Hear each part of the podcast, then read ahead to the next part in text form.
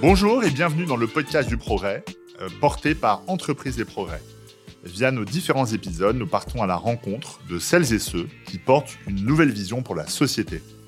Je suis Antoine Le Marchand, ancien président de Nature Découverte, aujourd'hui président de Always Day One et coprésident d'Entreprise et Progrès. Et j'ai le grand honneur d'accueillir aujourd'hui Jean-Claude Legrand, directeur général en charge des ressources humaines de L'Oréal. Durant ce temps passé ensemble, l'objectif est d'échanger sur les grands enjeux RH post-Covid d'une entreprise comme L'Oréal, mais aussi sur votre définition du progrès, sujet au cœur de notre association. Voilà, bonjour Jean-Claude Legrand. Bonjour Antoine. Euh, voilà, d'abord, euh, on ouvre un petit chapitre sur L'Oréal, et puis on ouvrira un, chapitre peut-être un peu plus large ensuite sur des, sujets d'actualité, mais qui touchent euh, L'Oréal. Euh, déjà, euh, on parle beaucoup dans les journaux de la, de la post-crise, euh, mhm. post-crise Covid. tout le monde parle de croissance, de recrutement et tout. Vous, chez L'Oréal, quels sont les grands enjeux RH qui vous touchent? On parle par exemple beaucoup des salaires, du recrutement. Est-ce que vous pouvez nous en dire un peu plus? Pas de problème. Alors, ah ben, en essayant de prendre le plus de précautions, de recul possible, je pense effectivement que ce qui, une des choses qui va rester de cette crise de, le Covid, c'est la transformation du travail. Je pense que parmi toutes les choses dans nos vies qui nous impactent, c'est cette façon nouvelle de travailler. Euh, parce que ça impacte effectivement cette idée de travail à distance dont on pourra en parler. Ça a, pour moi, eu un impact extrêmement favorable. Pour la première fois dans notre histoire, L'Oréal, et on a pratiquement 120 ans, on a pu former l'ensemble de nos collaborateurs on n'avait pas pu le faire avant. On arrivait à former 75-80%, mais on n'arrivait pas à former tout le monde. Là, on a pu former absolument tout le monde. On a pu reformer euh, au sens reskiller des gens, les réinventer. Euh, on a réinventé notre recrutement. Donc je pense effectivement que c'est dans l'univers du travail que les transformations seront probablement les plus profondes et les plus intéressantes nouvelles. Est-ce que, par exemple, le travail à distance est une nouvelle façon de vivre ou une nouvelle façon de travailler est-ce que le travail à distance est une mode ou quelque chose qui va rester? Bon, moi j'ai un avis sur le travail à distance, cest je pense que c'est intéressant. Vous le oui, c'est intéressant de le pratiquer. Maintenant, il faut faire. C'est pas une question de garde-fou. J'ai eu dans la presse aujourd'hui. Les garde-fous, c'est surtout qu'il est producteur de d'inégalités, euh, de risques sur les libertés des gens, euh, et puis ensuite, parce que chez L'Oréal, et on va en parler peut-être tout à l'heure, mais nous, on vient travailler ensemble parce qu'on est content de le faire. C'est pas une obligation. C'est-à-dire que je pense que des gens qui s'ennuient terriblement dans leur job ont peut-être envie de plus le pratiquer de la même façon. Donc, oui, dans le monde du travail, il y a des changements. Et les espèces d'articles récents sur les tensions bon, terribles, sur le marché des talents. Vous en avez? Non. Il n'y a, pas de fonction comme ça sur lequel vous avez des tensions. Il y en a depuis des années. On a, on a, recruté 3500 personnes dans le digital. Mm. Non, ce que, si vous me posez cette question, moi, ce que je considère en ce moment, c'est que tout ce qu'on a fait avant, et c'est ce qui se passe dans le Covid, tout ce qu'on a fait avant pour établir une marque en tant qu'employeur qui a du sens, donner un sens à ce qu'on fait, euh, va payer là. Mm. Hein, C'est-à-dire que je pense que des différences vont se faire entre des entreprises où ils considéraient que les gens étaient euh, euh, il fallait dire merci de venir travailler, bah, elles vont avoir plus de mal. Euh, des entreprises qui, dans la culture de management, étaient une culture de management complètement limite, elles vont avoir du mal à regarder leurs collaborateurs. Des entreprises dans lesquelles, quand on travaille, on pense pas comme chez nous qu'on peut changer le monde par la beauté, elles vont avoir du mal. Oui, ça, il n'y a aucun doute. Mais c'est comme le Covid. Hein, le Covid, euh, vous ne rentriez pas très en forme dans la crise du Covid, ou en termes de business ou en termes de gens, bah, vous êtes en difficulté. D'accord. On, peut revenir sur le sujet du, siège, du télétravail. Donc euh, là, par exemple, on est au siège de, L'Oréal, hein, rue Martre, le, fameux. On voit encore les Au centre Eugène Schweller, il y a les briques, tout à fait.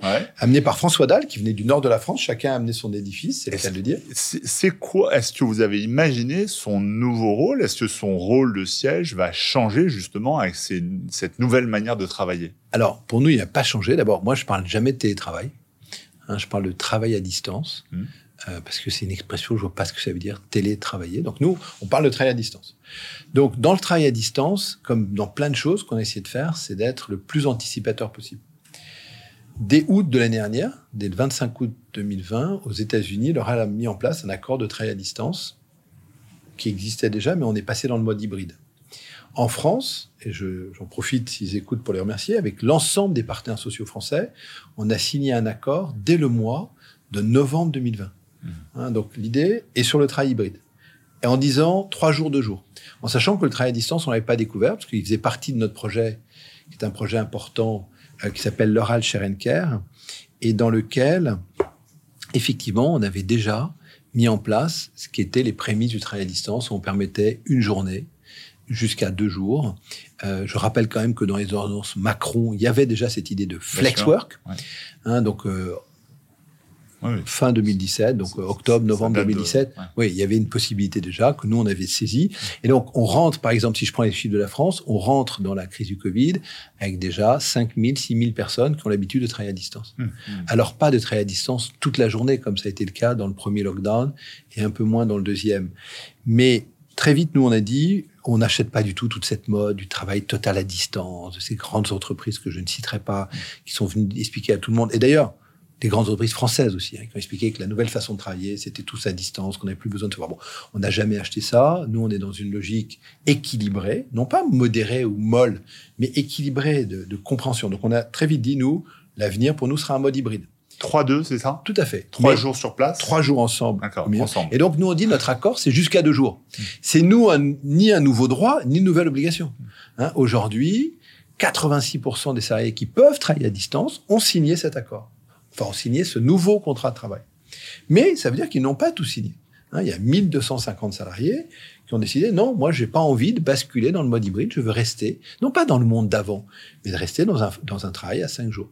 Aujourd'hui, les gens, et c'est ce qu'on avait prévu, puisque comme je vous l'ai dit, on avait l'habitude, enfin, on avait, on avait une énorme expérience. En Angleterre, on était déjà en full flex depuis 2014.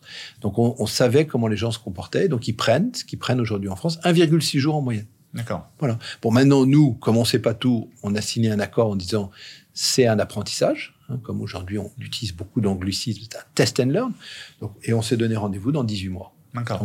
Dans 18 mois, on va voir comment ça fonctionne. Par exemple, nous, on n'a pas dit on travaille pas le vendredi. Maintenant, on se rend compte que 40% de nos collaborateurs euh, prennent le vendredi à distance. Comme beaucoup d'entreprises. Oui, d'accord. Bon, maintenant, on va et le mercredi, par exemple non, en fait. Une question du mercredi dans beaucoup de. Oui, mais là aussi, c'est pareil, c'est important d'avoir des chiffres parce que hmm. là aussi, j'encourage les entreprises à parler en sachant les choses. C'est-à-dire qu'ils disent tous, ils prennent beaucoup le, ils prennent beaucoup le, le vendredi. Mais non, en fait, les gens, ils prennent, et je pense ce qui se passe chez nous, il se passe partout. Ils prennent 15%. Hmm. C'est 15, 15, 15. Donc, on n'est pas bon en maths, mais ça fait 60 hmm. et 40% le vendredi. Donc, il n'y a pas un pic. Alors, pour être très précis, c'est plutôt 17 le lundi. Ensuite, c'est un peu moins et, et 40%. Euh, bon, voilà. Donc, nous, on s'interroge. Mais moi, je vais pas commencer à prendre la parole en disant, ah non, non, les gars, je vais limiter le nombre de vendredis. On va expérimenter. Bien sûr. maintenant, et en plus, il y a cette espèce de suspicion de dire confiance, pas confiance. Non, c'est pas la question oui, la confiance. Maintenant, euh, effectivement, est-ce que les gens prennent leur week-end à partir du vendredi? Est-ce qu'on relance la semaine de 32 heures, comme j'ai vu euh, des journaux commencer à s'interroger? La réponse, en tout cas, chez nous, c'est non. On a besoin des gens engagés et on a besoin des gens qui travaillent ensemble. Alors, ils peuvent travailler ensemble à distance. Maintenant, on en a aussi vu les limites sur l'intensité. Moi, j'adore tout le monde qui vient voir en disant c'est génial la productivité. Quel est le coût? Les gens qui enchaînent des teams sous des zooms en étant épuisés. Il y a une vraie zoom fatigue. Donc, comme d'habitude, faut faire attention, mesurer et pas se précipiter mmh. comme des gogos en disant youpi. Euh, bon, mais c'est pour ça que je, me marre parce que il y a un an, quand nous on a décidé ça, un peu un an et demi, Franchement, le travail hybride, personne n'en parlait. Il fallait surtout faire du remote, baisser les taux de flex, foutre tout le monde chez soi. Bon, mal utilisation de ces ressources est pour moi dangereux pour nous tous. Maintenant, on est dans l'hybride, tout le monde saute sur chasseuse en disant hybride, hybride. Voyons comment ça fonctionne et puis expérimentons. Et en termes de management, vous parliez de formation tout à l'heure. Est-ce que justement la formation que vous avez donnée au cours... C'est clé là-dessus, ces formations, M. Antoine, puisque une des formations qu'on a créées, parce que j'utilise ces anglicismes... C'est difficile de manager Non, mais justement, on a créé une formation qui s'appelle Bob. Best of both worlds. Peut-être il y a des gens qui vont nous écouter, qui diront tiens, parce que je suis prêt à éventuellement les partager. Comme j'ai j'ai partagé des formations sur la santé ou sur le travail, le remote. Donc, Best of Both Worlds, à ce jour, 8000 managers l'ont suivi. Mmh. Alors, il y a des pays où on a dit c'est obligatoire, et puis il y a des pays où j'attends de voir si les gens vont le suivre. Donc, il y a un parcours parce qu'on pense que on ne naît pas un, un manager dans l'hybride native. Mmh. Ça s'apprend. Donc, c'est on, on forme et comme souvent, parce qu'on a été formé comme ça. Nous, on croit à l'exemplarité. Donc, on a commencé par le top de l'organisation, le comité exécutif, et puis on, euh, on décline les comités de direction. L'idée, c'est que tout le monde soit formé au mode hybride. Comment on manage en mode hybride? D'accord. Et c'est pas ni en total remote, ni comme avant. Et la relation au travail, euh, je lisais l'interview d'un grand patron d'un groupe d'hôtellerie. Il disait voilà, les gens ont du mal à revenir déjà, et puis leur relation au travail a, changé. Est-ce que euh, chez L'Oréal, vous parlez pas de retour, vous parlez pas de, départ d'ailleurs, hein, mais est-ce que euh, votre appréciation de, vos filiales à l'étranger euh, montre que les Français supportent de moins en moins trop de pression à, au travail, moins les Anglais ou autres Est-ce que vous avez un regard international? Oui, bien sûr. Mais moi, ce que je constate, c'est que ça fait 33 ans que j'exerce ce métier. Si, en fait, c'est amusant, j'étais euh, là en Angleterre avec une jeune femme euh, anglaise nigériane qui a 30 ans. On, discutait à bâton rompu de son nouveau job. Et ça. La réalité, c'est que ce que ne veulent plus les gens, c'est des promesses qui ne sont pas tenues. Et c'est vrai dans toutes nos vies. C'est de dire, euh, on va faire ça, et puis finalement, on le fait pas. Bon. Les gens, ils veulent pas uniquement des déclarations d'amour, ils veulent des preuves concrètes. Mmh. Bon, bah, c'est pareil dans l'entreprise. Des entreprises qui disent, je vais euh, m'améliorer, qui font rien pour le faire, ou qui n'ont pas amélioré leur job. Bon, je ne vais pas citer ce grand groupe-là. Ah, je pense que c'est normal que les gens, ils n'ont pas, pas nécessairement envie de revenir. Mmh. Moi, je vous dis pas, on doit tous être passionnés quand on est sur une ligne. Je vais vous donner un exemple concret de, par exemple, d'une des choses qu'on a faites pendant le Covid, qui nous différencie fondamentalement de plein de grandes entreprises. Une des difficultés en mars-avril 2020 était de continuer à maintenir le, le gens au travail. Bon, donc nous, on a décidé que nos usines, en France, mais aussi en Inde, en Indonésie, produiraient du gel pour aider la collectivité. Et produiraient aussi, continuer à produire d'autres produits dont j'avais besoin, par exemple des produits de coloration, des shampoings, des produits d'hygiène, des déodorants. Euh, pour ça, euh, on n'était pas tous alignés. Hein, pas nous qui dirigeons l'entreprise, mais des gens qui s'étaient dit non, il faut arrêter. Plein de gens, des partenaires sociaux. Donc euh, le gouvernement a fait, par exemple ici en France, des propositions de refaire des primes. On a dit on va pas faire ça. On a fait une proposition qui dit voilà, on va proposer une prime collective basée sur le nombre de volontaires qui viennent travailler à la semaine, et cette prime pourra être distribuée par vous dans votre écosystème. Mmh. Dans l'EHPAD de Vichy dans l'Allier, euh, au service de la Croix-Rouge à Saint-Quentin dans l'Aisne, euh, auprès euh, d'un établissement hospitalier à Compiègne. nos collaborateurs, en quelques semaines, ont récolté 550 000 euros qu'ils ont redonnés par 30 de 10 000, de 15 000. Ils étaient extrêmement fiers, extrêmement engagés. J'en profite pour les remercier. 2900 personnes sont venues travailler pendant cette période d'incertitude complète. Il fallait soi-disant tout arrêter. Et nous, on a dit non, on n'arrêtera pas tout. On va poursuivre nos activités en sécurité, en faisant attention, en testant, en vérifiant, en s'opposant aussi à des normes. Hein, on a euh, euh, installé des thermomètres électroniques. Qu'est-ce que j'ai pas entendu? Bon, ça rassurait les gens. Ils prenaient leur température. Je détruisais. Je ne, je ne commençais pas à faire des datas. Voilà. Ben, quand on regarde cette ombre du futur, quelque chose que nous on regarde en permanence, de se dire ce que je fais aujourd'hui, c'est quoi les conséquences? Ben, Si je regarde un an et demi plus tard, avoir versé 550 000 euros de primes dans l'écosystème, dans des endroits euh, pas toujours très privilégiés, bah, c'est plutôt pas mal. Hmm, d'accord. Et alors, c'est vrai que vos convictions étaient très fortes. La dernière fois qu'on s'est vu, c'était juste avant le Covid. Je me souviens, c'était une semaine avant, euh, mars. Ça devait être fin février. Vous aviez déjà une position très tranchée. Vous parliez pas de départ et tout. Donc, bravo pour cette constance, en tout cas. Euh, autre enjeu, parce qu'on est quand même dans une transition très forte. Là, je suis hors Covid. Euh, on voit qu'on est tous dans cette transition vers un monde très e-commerce. Vous en mmh. parlez beaucoup dans votre rapport annuel. Euh, changement de métier euh, très fort, besoin de créativité comme, comme jamais. Et pour autant, quand on est le grand DRH d'un groupe comme ça, on est constamment tiraillé entre la fidélité de ses collaborateurs, mmh. mais aussi une certaine forme de créativité mmh inhérente à un renouvellement de, de, staff. Comment je on sais, ça? Alors, cher Antoine, je sais que par moments, certains esprits chagrins ou troublés pensent qu'on ne peut pas tout faire en même temps. Euh, nous, on est à démonstration. On parle beaucoup du en même temps depuis 4 ans et demi. Oui, mais finalement, est-ce qu'il marche si mal que ça? Ah, Est-ce qu'il n'est pas possible de faire plus ça va. Donc, en tout cas, moi, dans la réalité aussi, je pense. Mais en tout cas, pour ce qui nous concerne, nous, ce qu'on peut faire en même temps, et ce que moi j'ai toujours fait en tant que DRH, c'est Prenons l'exemple du digital dont vous parlez. C'est en même temps recruter 3500 personnes qui nous ont amené des connaissances, des compétences différentes, et en même temps en reformer 57 000 qui, comme moi ou d'autres, n'étaient pas des stars d'Instagram ou ne sont pas des TikTokers natifs, ou ne tweetaient pas tous les matins, ou n'avaient pas une connaissance exhaustive de l'ensemble des acteurs du e-commerce chinois. Donc ça s'apprend. Voilà. Donc nous, on fait le pari que d'abord, on peut former, reformer, et tout au long de la vie. D'où nos investissements importants en formation, d'où le fait que je vous ai dit tout à l'heure, on était euh, collectivement fiers d'avoir pu former 100% de nos collaborateurs. Mais bien sûr qu'il faut acquérir des nouvelles connaissances, des nouvelles compétences. Et c'est en mélangeant des deux. C'est comment on a fait notre accélération e-commerce, comment on a fait notre accélération de notre transformation digitale. C'est 3500, 3500 personnes venues de l'extérieur et c'est 57 000 Euraliens qui sont reformés. C'est en mélangeant les deux. C'est pas en disant. Là, à Paris principalement. Partout, non, aux États-Unis, partout.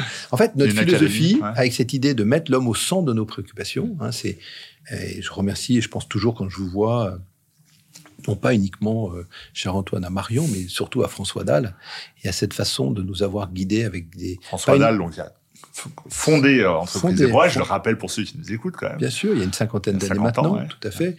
Et qu'est-ce qu'il disait, par exemple, François Dalle? Ou qu'est-ce que disait Jean Schuller Des principes de bon sens, mais nous, on ne s'en éloigne pas. Hein, c'est-à-dire, par exemple, se dire l'homme est au centre de nos préoccupations. Vous viendriez avec moi dans le building, vous verriez des citations, euh, non pas comme la Bible, mais comme des choses qui nous, qui nous inspirent. Mettre l'homme au centre de, de, nos préoccupations, c'est quoi? Je vous donne un exemple d'une opération qu'on a menée calmement euh, et dont le nom, bien sûr, parce que chaque nom des opérations est le fruit d'une décision, mais par exemple, au Liban, la situation est tellement difficile qu'on a dû réduire la voilure. Qu'est-ce qu'on a fait collectivement dans cet été? On a créé une opération qui s'appelle Terra Nova, qui consiste à prendre 53 talents libanais, qui étaient donc dans nos systèmes, qui étaient nos talents de L'Oréal, de L'Oréal, et leur trouver des jobs en dehors du Liban. De pas attendre qu'eux-mêmes soient désespérés. Donc on leur a trouvé des jobs à Dubaï, à New York, à Montréal, à Londres, à Paris et au Brésil. Et donc, on, leur a permis hmm de poursuivre leur aventure, leur alien, de poursuivre les choses et pas uniquement se dire bon bah on est désolé de vous dire que finalement au Liban la situation est très difficile, on doit concentrer nos activités, vous êtes trop nombreux, au revoir. C'est une belle preuve de fidélité que vous bah, faites. C'est surtout une preuve de comment on va jusqu'au bout. Et vous sentez la, la réponse de cette fidélité, ah, justement Bien sûr, bah, bien sûr, quand on se parle avant euh, de turnover, de machin, euh, des gens qui savent que dans la compagnie, euh, on se tourne vers mm. le, Liban, on avait 178 collaborateurs, on se dit on est trop nombreux, mais notre réponse va être trouver un job international. Pour la moitié d'entre eux. 53, 53 d'entre vous. Bah, les autres sont restés au Liban. parce qu'on a besoin de faire fonctionner. on a gardé notre division produit grande consommation on n'a pas fermé le Liban. Bah oui, les gens, ils se disent, euh, ouais, c'est quand même pas mal. Est-ce que vous regardez, euh, on, parle, on parlait du turnover, mais on parle beaucoup en ce moment dans les RH du, taux d'engagement. Enfin, c'est pas en ce moment, ça fait plusieurs mmh. années. Comment ça se mesure, ça? C'est bah, intéressant C'est euh, amusant d'ailleurs, toutes les boîtes ont les mêmes noms. Donc on a une enquête qui s'appelle Pulse. tout le monde appelle ça Pulse, mais fait par des entreprises différentes. Ah oui, bon. Donc on a notre enquête qui a été effectivement, comme toutes, la plupart des grandes entreprises, très positive pendant la crise du Covid, que je pense que les gens ont senti un engagement de l'entreprise. Hein. On n'a pas été les seuls à accompagner, aider. On a essayé de faire plus et plus vite, mais on a fait plein d'autres.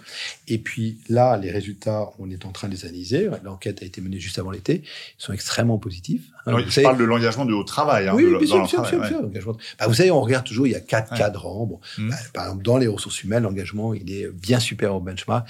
57% mmh. des, des 1600 personnes des ressources humaines de L'Oréal sont extrêmement engagés. On a moins de gens désengagés.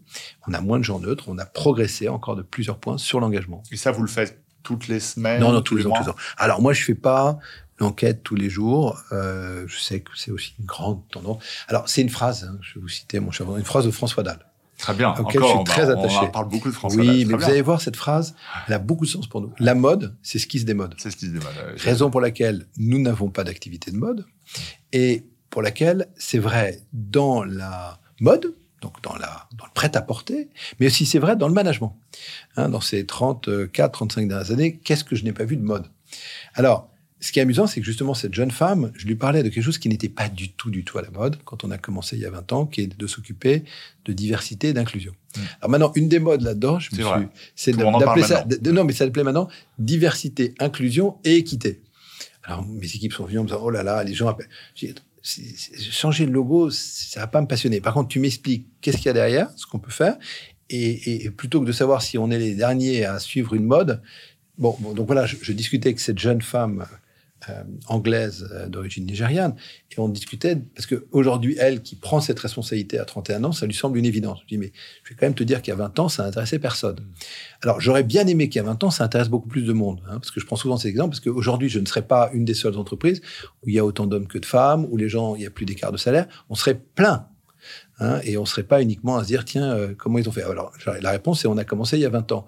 Mais on aurait tous commencé il y a une génération. Bon, donc il y, a des, il y a des endroits où il y a des modes, mais ça serait bien qu'elles soient adoptées par tout le monde au même moment. Donc, pour ce qui est euh, d'un certain nombre de modes managériales, ce qui est bien, c'est des précurseurs comme vous. Oui, enfin, comme nous ah, tous. comme nous tous. Mais sur les bons sujets. Hein, parce que si c'est pour aller euh, sur des sujets où ça va pas avoir beaucoup de sens et apporter surtout avec cette idée de qu'est-ce que nous on fait pour les gens. Hein, donc là, toutes ces discussions du give back. Mm. Bon, moi, je pense que les gens, en fait, ils sont comme toujours, comme chacun d'entre nous, beaucoup plus malins, beaucoup plus éduqués, beaucoup plus informés que ce qu'on pense, et ils vont à la fois vers leur intérêt, mais aujourd'hui, il y a une vraie quête de sens. Et il y a pas de, cohérence, hein, je crois. Hein. en interne surtout. Hein. C'est d'où le, D'où la dénonciation du cynisme dont vous parliez un oui, peu tout à l'heure. Bien euh, sûr. Moi, j'aime beaucoup. est incohérent. Moi, j'aime beaucoup Suran, mais euh, je conseille de lire Suran, mais pas d'adopter de posture cynique ou hmm. euh, la fin du monde est pour demain, on peut plus rien faire. Non. Et pour on vous, peut faire des jours tous les jours. On peut faire des choses tous les jours. Le monde. Alors, est-ce que le rapport du GIEC, on a tous lu cet été ou entendu parler, est-ce que bon, il y a des virages, il y a des tournants, c'est difficile. Il faut absolument mettre en œuvre avec le plus rapidement possible un centre de changement. Oui. Le, on parlera peut-être un peu tout à l'heure du, du, du, du, network un peu plus global, mais quand on parle de cynisme, euh, vous le ressentez par exemple dans le CAC 40, dans le SBF 120 euh... Je, vais vous dire un truc. Euh, dans plein de domaines aujourd'hui, j'essaie surtout de m'inspirer de beaucoup de choses à l'étranger. Mes compétiteurs, quand vous me parliez tout à l'heure des gens qui me prennent des gens, les gens qui me prennent des gens sont très rarement des entreprises françaises. Mmh. Mes compétiteurs aujourd'hui, c'est pour ça que nous, on avait là, pour le coup, bien anticipé. Hein, dans, le, dans, le, marché, entre guillemets, si on puisse parler d'une guerre de talent, euh, mes compétiteurs sont pas des compétiteurs dans l'univers de la beauté. Mes compétiteurs sont qui me prend le plus de gens aujourd'hui C'est des grands acteurs euh, du e-commerce mondial euh, portant le nom d'une forêt.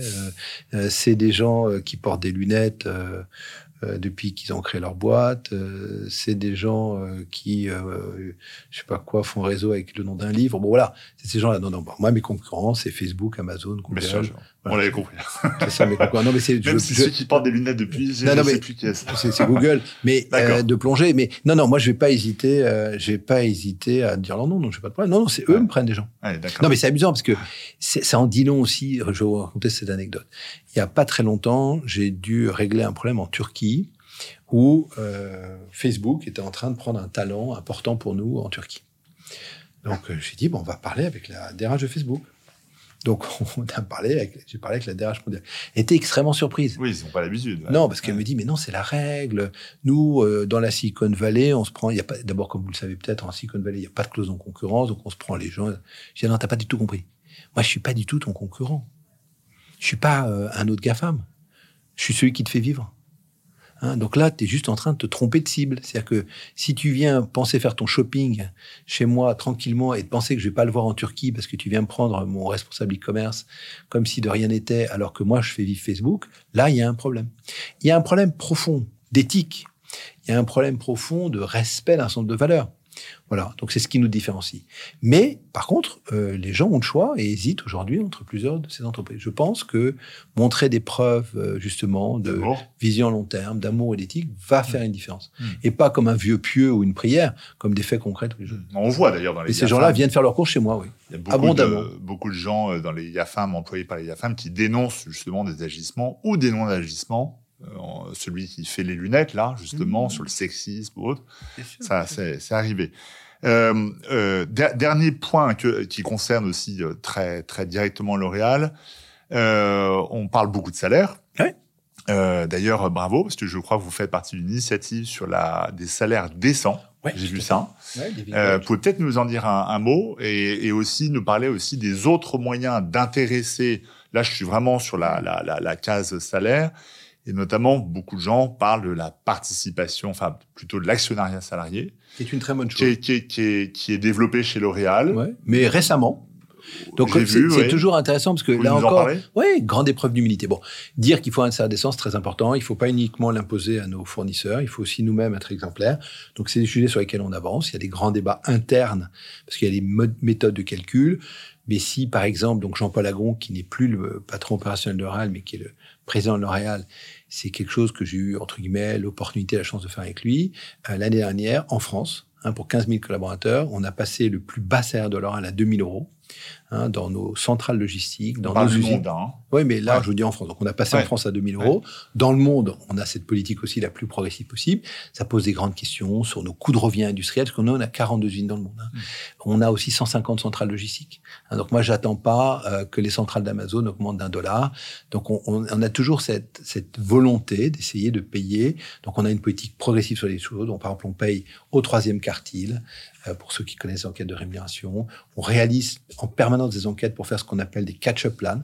Hein, on, en, on en fait en permanence. On veut jamais décrocher. C'est quoi ça Bah, c'est quand il y a des dévaluations dans des pays comme Ah le oui, Brésil. Ouais. la Turquie. Mm. C'est d'un coup regarder le marché. Réévaluer les salaires. Oui, mais de- même fortement, de 20 ou Mm. 30 pas dire uniquement, bon, bah, désolé, euh, comme diraient les anglo-saxons, sorry, il y a une Mm. dévaluation, euh, bah, on n'y peut rien, euh, on va quand même bien augmenter le prix de nos produits, mais alors vous, vos salaires, on va pas pouvoir les toucher. Non, c'est pas notre philosophie. On veut être extrêmement compétitif sur les salaires et ne laisser personne, entre guillemets, sur le bord de la route. Maintenant, nous, notre politique euh, fin- enfin, humaine, sociale, c'est L'Oréal est une entreprise qui. Alors souvent, c'est chicken and eggs, hein, parce que les gens disent c'était vachement bien, L'Oréal, les résultats sont très bons. Je dis, tu crois qu'on a joué au loto, que c'est le fruit du hasard Oui. C'est le fruit de. parce que le, les, les, Bah, c'est parce que- le RH sont formidables qu'on Bah, peut les RH, non, des- les managers, les ressources humaines et Ouais. Surtout les nos produits. Les... Ouais, ouais, c'est un ensemble, c'est un écosystème. C'est parce qu'on produit des résultat. résultats qu'on arrive à les redistribuer. Hein, en France, c'est trois mois d'intéressement participation, Mm. même pour certaines populations, Mm. quatre. On est au plafond de ce qu'on peut distribuer. Alors l'État nous dit, eh ben, allez au-delà du forfait social. Ok, super. Mais enfin, c'est une super réponse. Mais nous, il faudrait qu'il n'y ait pas une ou quelques entreprises, mais la plupart des entreprises, hein, l'intéressement en participation orale, c'est euh, dès 71, dès 88, une accélération, avec des, des, des choses dont moi j'ai la chance d'hériter, qui ont été extrêmement bien pensées par les dirigeants de l'époque. Par exemple, dès 88, on dit ça sera le même accord pour tout le monde. Pas un accord différent dans une entreprise qui gagne très bien sa vie et une entreprise qui perd l'argent. Parce que chez nous aussi, tout le monde n'avance pas au même rythme. Hein, il y a des entreprises qui sont en difficulté, des entreprises qui fonctionnent extrêmement bien. Bah, les salariés, sur 15 000 personnes, on, a pu faire, on peut faire la mobilité parce que personne nous dit, et je ne vais pas citer des grands groupes où c'est pas comme ça, où il dit ah oui non mais moi dans mon dans entreprise de ma branche là non, là j'avais euh, un tout petit intéressement en participation, j'en avais un très gros, je peux pas bouger. Euh, actionnariat salarié, Oui, alors. très ouais. important. Bah, nous on l'a mis en place. C'est pas. C'est bien. Il y a 20 000 je crois que c'est à- collaborateurs. C'est à 1,5%, je crois, Oui. du capital dans Oui, ces parce qu'on a commencé, en fait, on le fait tous les deux ans. On a commencé en 2018, on a décidé de le maintenir en 2020. D'accord. Hein, on n'a pas dit en 2020 on le fait pas. Comme en 2020 nous n'avons pas coupé les bonus. Mm. Qu'est-ce que c'est par exemple l'exemplarité pour nous? C'est que Jean-Paul Agon, lui, il dit moi je vais être exemplaire, je, je gagne bien ma vie et je vais réduire un certain nombre de choses. Mais par contre je le fais pour protéger le reste de l'organisation. Hein, donc on a fait un plan d'action salarié, on a distribué des long-term incentives, même si lui, pour la deuxième fois, comme il avait fait en 2009, ne s'est pas donné de plan de long terme. Mm. Hein, celui qui s'est, entre guillemets, euh, sacrifié, c'est lui Mhm. par exemplarité, en disant je considère, comme il l'avait fait dans la crise de 2009, Jean-Paul Agon a permis ou autorisé un plan long terme, mais ne s'est pas donné long terme incentive. Si vous regardez sur une durée euh, aujourd'hui de 12 ou 13 ans, les actions qui ne s'est pas données en 2009, bah, c'est un gros manque à gagner. Il n'en a aucun regret. Ça me rappelle un autre patron euh, sur sa, sur sa retraite. Oui. Tu en as parlé à la radio. Mais, euh, mais, mais et l'objectif, c'est d'augmenter encore cette part de 1,5 Non, il n'y a pas, y a pas, non, y a nous, pas d'objectif. Non, C'est le nombre non, de mais nous. L'Oréal, c'est, oui, exactement. Nous. L'Oréal, c'est une entreprise qui euh, appartient à une famille Ouais. et avec un actionnaire de référence stable Mm. suisse. Mm. Donc, il n'y a, pas une volonté d'utiliser nos salariés pour contrôler notre capital. Il y a une volonté d'engager les salariés. Il y a beaucoup de pédagogie. Il y a une volonté aussi de les faire bénéficier d'un avantage important. Mais c'est pour ça qu'on en limite le nombre. Aujourd'hui, c'est près de 20 000 collaborateurs qui ont fait le premier plan, le deuxième plan. Et on préparera euh, en 2022, hein, parce qu'on a fait 2018, 2020. Donc, on a annoncé un rythme de tous les deux ans d'une opération d'actionnaire salarié. Avec- Non, ce qui nous importe, nous, c'est par exemple intéressement participation.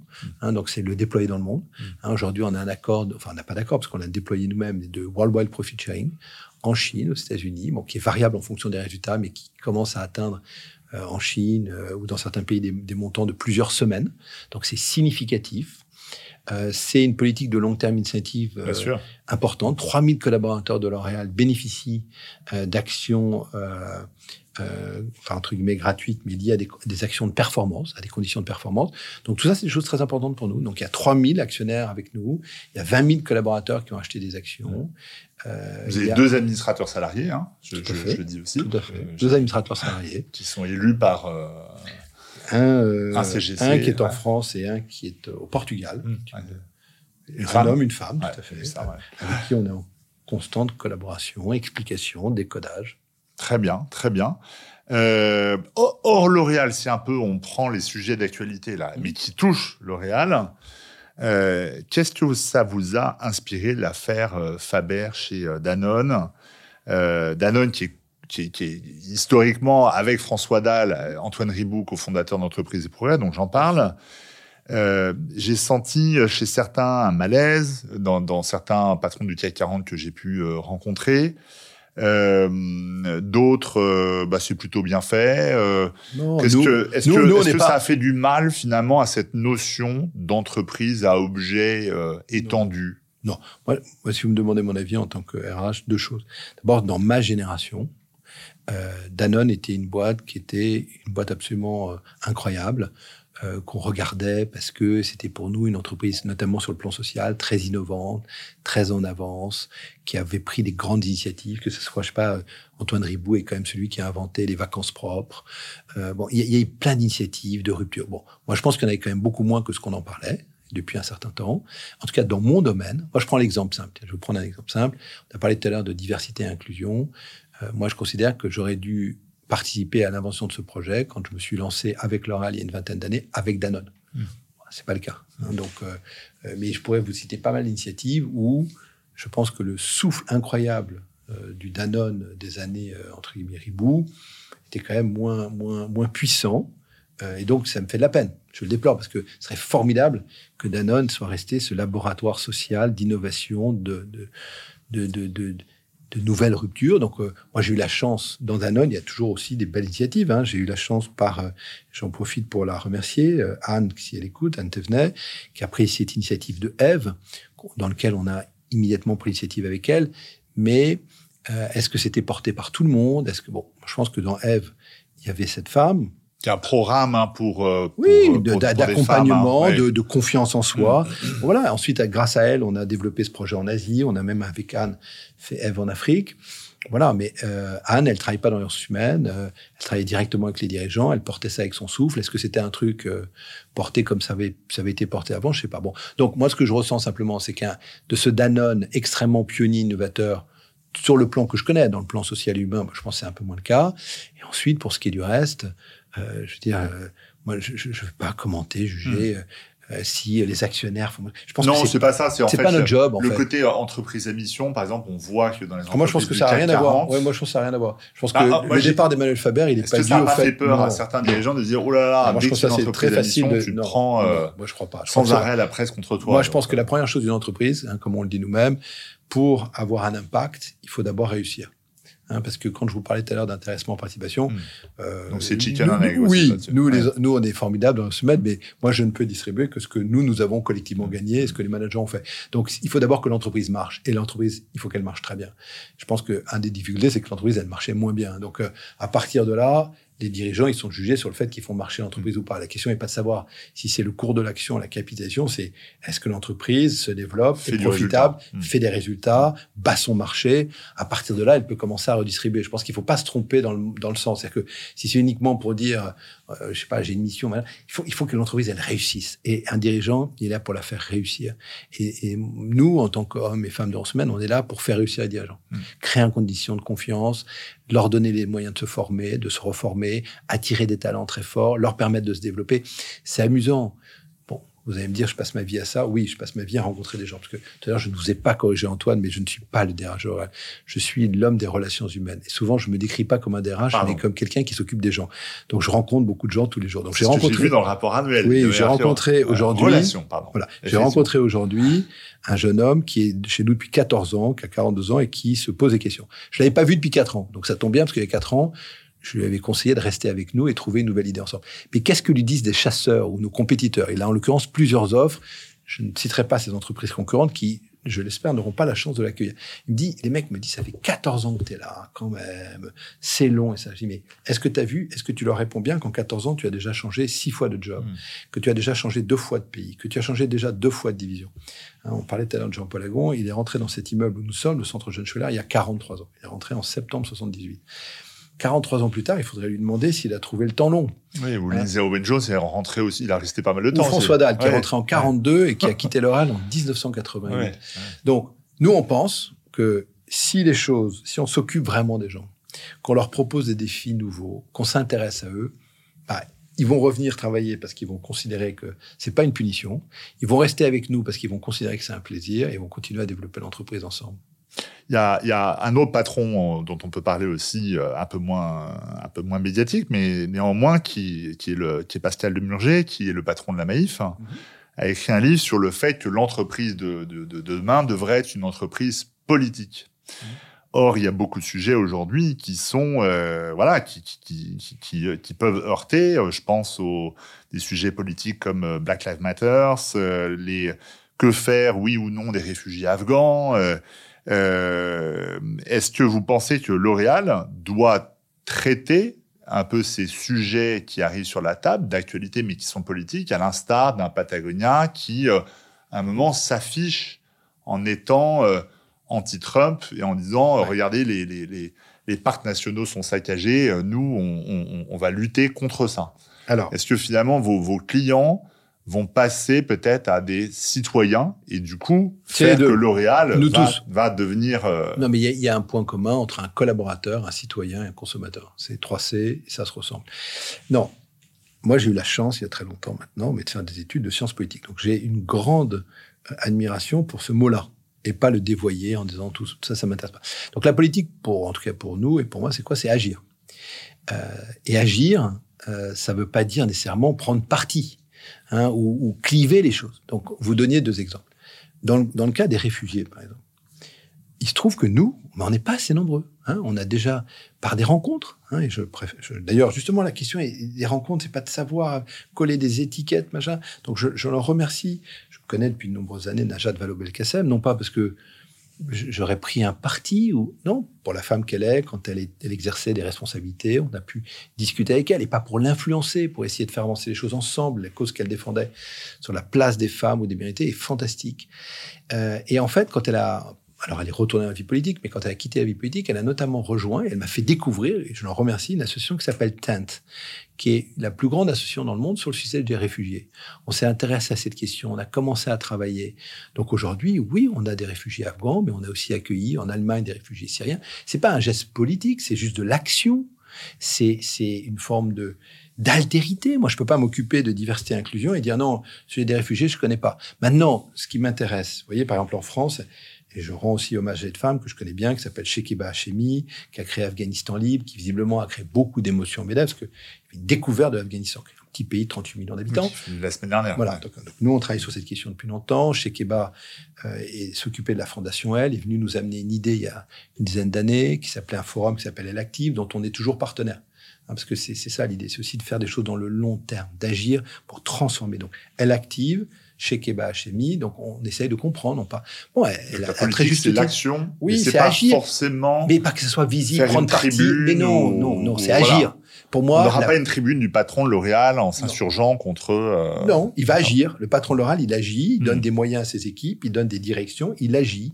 Il agit sur la place des femmes, il agit en disant oui, ça m'intéresse qu'il y ait des gens réfugiés. Mais par contre, ce que dit Shekeba Hashimi a raison, c'est pas uniquement d'être unique. Ce qui- le sujet qui nous concerne, c'est qu'est-ce qu'on fait pour des femmes restées en Afghanistan? Par exemple, L'Oréal est partenaire d'une magnifique initiative venant d'IKEA. Hein, le, le fondateur d'IKEA a investi au Bangladesh dans une université qui s'appelle Asian University for Women, dans lequel on a accueilli, nous on a donné des bourses pendant des années, on a pris en stage, on a pris en job des jeunes femmes, notamment venant d'Afghanistan, faisant leurs études au Bangladesh. Voilà, nous, la question c'est comment on agit, parce que tout le monde va pas prendre l'avion, ou tout le monde n'a pas pris l'avion, il y a des milliers de gens qui vont rester, qu'est-ce, quelle va être leur situation? C'est ça la question. Hein, donc il y a réfugiés et ce qu'on fait. Hmm. Et Donc, comment on c'est l'épreuve, en fait. Ouais, c'est un peu l'épreuve. c'est agir aussi localement. Donc vous là, on, se parlait des Ouais. réfugiés. Hmm. Juste avant, vous m'aviez... Black Lives Matter. Oui. Black Lives Matter. Qui touche le monde à la cosmétique, le whitening ou autre, machin. Enfin, comment on parle de ça ben, On en parle tout à fait normalement. Oui, on, on, se dit, est-ce qu'on a suffisamment... Par exemple, nous, il y a une question sur laquelle on travaille, qui sont les statistiques ethniques, parce qu'il y a plein de gens qui disent, comment on peut pas faire de statistiques, on peut pas compter, donc on peut pas... Bon, donc nous, l'idée, c'est par contre d'engager, d'embaucher euh, des gens euh, de euh, toutes les couleurs.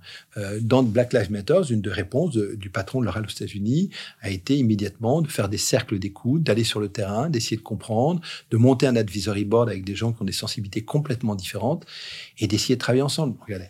Là, je vous parlais de cette jeune femme que j'ai eue tout à l'heure qui s'occupe de diversité en Angleterre. Je lui ai demandé des nouvelles d'une influenceuse qui nous avait attaqué dans les médias en Angleterre il y a 18 ou 24 Mais je me souviens très bien. Très bien. Qu'est-ce qu'on a fait avec cette influenceuse? L'idée, c'est pas un procès, c'est pas de dire à la raison c'est de l'associer. Oui, Donc elle fait partie. Pris contact avec elle. Oui, hein, puis maintenant, elle fait partie de notre advisory board. Euh, je demandais de ses nouvelles à cette jeune femme qui dit bah, écoute, on travaille super bien avec elle, elle fait avancer les choses, elle nous donne des idées tous ces sujets-là, on les réglera pas seuls. Il y a des points de vue différents. Il faut les écouter, essayer d'avancer. Donc, si faire la politique, c'est agir, c'est avancer. Oui, on fait la politique. Maintenant, la politique partisane, cliver, prendre des partis, c'est pas notre, hmm. c'est pas du tout notre tasse de thé. Laura l'a jamais fait. Ça nous intéresse pas. Pas du buzz. Non. Euh, le, temps tourne. Je pose, pose ma dernière question, mais elle est très important, c'est le progrès. Ça touche entreprise et ah, progrès, mais c'est aussi euh, dans, dans votre, euh, dans votre euh, slogan aussi, qu'on retrouve assez souvent, qui dit que le progrès fait avancer le monde chez L'Oréal. Or, aujourd'hui, on voit différentes manifestations, des anti-vax des anti-5G, etc. Et on dit, finalement, les Français sont les plus anti-progrès même si on voit que c'est une petite partie de la population, mais on voit quand même ces mouvements partout, un peu dans le monde, en tout cas dans le monde de, de l'Ouest, hein, western. Voilà. Dans les pays émergents, ils n'ont pas ce luxe, hein, donc. Euh, ouais, voilà, exactement. déjà, qu'est-ce que ça vous évoque? Je sais, bon, je sais pas, c'est peut-être pas euh, forcément une, une, question, mais surtout, quelle est votre définition vous du progrès? Euh, que ça veut dire quoi le progrès par rapport à l'innovation? On parle beaucoup d'innovation chez L'Oréal, mais c'est quoi le progrès Pour moi, le progrès, c'est d'essayer d'améliorer les choses. C'est d'essayer de les transformer en mieux, et c'est possible. C'est-à-dire que cette idée de euh, la 5G euh, euh, ou je sais pas quoi, les anti je pense que c'est un déficit. Et moi, je suis pas du tout pour catégoriser en disant. c'est intéressant, regardez. Par exemple, sur cette question-là, aujourd'hui, j'ai eu deux points de vue. Cette jeune femme en Angleterre, d'origine nigériane, qui, je sentais, mettait des réserves. Donc, on a ouvertement discuté. Elle, est, elle dit... Euh, Sur le vaccin Oui, je suis inquiète. Elle avait fait des études de biologie. Donc, je, discute, j'écoute. Je dis pas c'est bien ou c'est mal. Puis ensuite, euh, une, une, assistante que je connais, qui est d'origine antillaise, et on a eu cette conversation parce qu'elle a été pendant ses vacances aux Antilles, donc on souhaitait une bonne reconnexion. Et effectivement, dans sa famille. Elle a, au début, quand elle est retournée euh, en Guadeloupe, essayé de discuter. Au bout de jours, elle m'a dit j'ai arrêté parce que c'était pas la peine, en expliquant que euh, pourquoi, pourquoi soudainement on avait un vaccin contre le Covid alors qu'il y a plein de maladies, on n'avait toujours pas trouvé de vaccin. pourquoi ça venait de la métropole. Bon, donc plein de peurs. Pourquoi aussi rapidement ouais, Bon voilà. Donc en fait, tout, dans tous les sujets, pour moi, tous ces sujets liés à ça, c'est lié à la peur. Et c'est un déficit d'explication. Maintenant, c'est dépend. C'est pas aussi un déficit de culture scientifique, puisque vous êtes. Ouais, non, le, déficit, c'est les réseaux sociaux. C'est-à-dire qu'on est tous devenus des spécialistes des vaccins, des spécialistes à 5G. On est aussi avant-dernier en maths dans les classements PISA. Oui, non, non, mais nous, nous en tant que citoyens, moi, je pense qu'il, moi, j'appelle à beaucoup d'humilité, dire on sait pas grand-chose, on écoute des, gens plus avisés, on se précipite pas. C'est un des trucs terribles. Alors, je sais, quand je dis ça, on me dit, ouais, mais les réseaux sociaux permettent d'accélérer. Les anti parlent plus fort que les pros. Oui, bah, de toute façon, il y a plus de gens. Si on écoute. Non, mais Antoine, il faut des chiffres. Par exemple, en France, il y a plus de gens qui se font vacciner tous les jours en primo-injection qui manifestent ce samedi. Bon, mais ça, ça n'intéresse pas de faire cette comparaison. C'est quand même plus intéressant de dire il y avait, j'en sais rien, 120 000 personnes que de dire aujourd'hui en France, il y a peut-être 220 000 qui ont pris une deuxième injection et 120 000 la première. Bien sûr. Oui, mais c'est pas intéressant, ça. Mm. Bon, non, moi, je veux pas les médias ça. Ça m'intéresse pas du tout. Je pense que, comme tout, il faut pas jeter la pierre. C'est un déficit d'explication c'est nous, qu'est-ce qu'on a donné comme explication? Il vaut mieux expliquer. Par exemple, chez l'oral en France, on a vacciné euh, près de 2000 personnes avec de l'AstraZeneca au départ et du Moderna. On a forcé personne, on a offert cette opportunité. Je remercie le gouvernement qui nous a permis de, donner des vaccins assez rapidement. Et c'était pas un avantage ou un bénéfice, c'était de dire c'est possible. Hein, c'est le rôle des entreprises d'expliquer en fait. Ah C'est-à-dire que ah, moi, je pense qu'il y a, on demande aux Français le progrès, euh, qui les qui apporte au progrès aujourd'hui. Le sondage qui était dans le challenge la semaine dernière sur les Français, en numéro un les associations et en numéro 2, les entreprises. Donc finalement, vous pensez que les entreprises, comme les Français, ce sont les acteurs, parce qu'on voit que les politiques, eux, sont derniers. Hein. Mais non, Donc, mais euh, les politiques, euh, les politiques, ce qu'il faut qu'ils fassent, c'est qu'ils soient plus avec les associations et les entreprises. Pourquoi? Quand aujourd'hui, je- j'explique ce mode hybride et que je dis il faut être trois jours ensemble, pourquoi? C'est une vieille expression française que j'encourage tout le monde à bien connaître. C'est faire société, c'est être ensemble. Parce que une société, hein, donc en France, euh, une entreprise, ça s'appelle aussi une société. Et faire société, c'est être ensemble. Et être ensemble, c'est partager. L'homme est un animal social. Il a besoin du regard des autres, de la confrontation, de l'échange. Ça ne peut pas se faire qu'en Teams, en Zoom ou en ce que vous voulez. Il faut être aussi ensemble. Et donc, moi, je pense qu'on peut progresser ensemble par des échanges. Dans notre culture, on a quelque chose qui s'appelle la confrontation des idées, des projets. On n'est pas tous obligés d'être d'accord. vous avez une salle qui s'appelle d'ailleurs comme ça. Alors, on a changé de nom, elle s'appelle Ah la bon salle Panorama. Oui, il y a des gens qui trouvent que c'est trop salle dur, des confrontations. Oui, t'es pas perdu. Mais non, se confronter, échanger, ne pas être d'accord. En tout cas, nous, dans notre culture, c'est la base de la loralité. Hein, on cherche pas des gens qui nous applaudissent, on ne cherche pas des... Moi, je suis ravi d'avoir un échange avec des gens qui me disent, je comprends pas, je suis pas d'accord, je veux pas. C'est une forme de l'oralité, c'est une forme de liberté. Donc, est-ce que tout ça, c'est faire de la politique? Moi, j'en sais rien, j'essaie de faire avancer les choses. Est-ce que le progrès, c'est effectivement permettre à des gens de se développer? On parlait tout à l'heure de living wage, euh, fixer un salaire minimum. Quand on dit, quand Jean-Paul Agon dit, on va collectivement amener le salaire minimum à 2000 euros. Il y a plein de gens qui disent c'est trop. Je- Il y a des gens qui vont dire vous renchérissez les coûts. Et puis globalement, il dit c'est ma décision. euh, J'ai une adhésion des partenaires sociaux et je suis content que euh, on se soit possible. Ça a rattrapé 145 personnes. Hein, il y avait 145 personnes dont le salaire n'était pas à 2000 euros. Voilà. C'est pas énorme, donc bravo. Bah, Tant mieux. Bah, c'est déjà pas mal. hein. Ah ouais, bravo. Ben, merci, c'était le mot de la fin. Merci, Ouais, merci. Jean-Claude de ce, de ce temps passé avec Ouais. l'entreprise et progrès. Je Euh, passerai le- jamais assez de temps avec l'entreprise de progrès. En tout cas. Ah ben, génial, venez, venez. Mais en tout cas, déjà, on vient vous voir et on sera content de partager en tout cas vos opinions euh, très, Bah, très surtout- transparentes C'est surtout des pratiques. Moi, je, Et- je- et, et, et très Qu'est-ce qu'on a tournées vers fait l'action. Ouais, qu'est-ce qu'on a fait? Qu'est-ce qu'on peut encore améliorer? Merci Je vais jugé sur les faits. Super, bravo. Merci. Au À revoir. bientôt. Merci.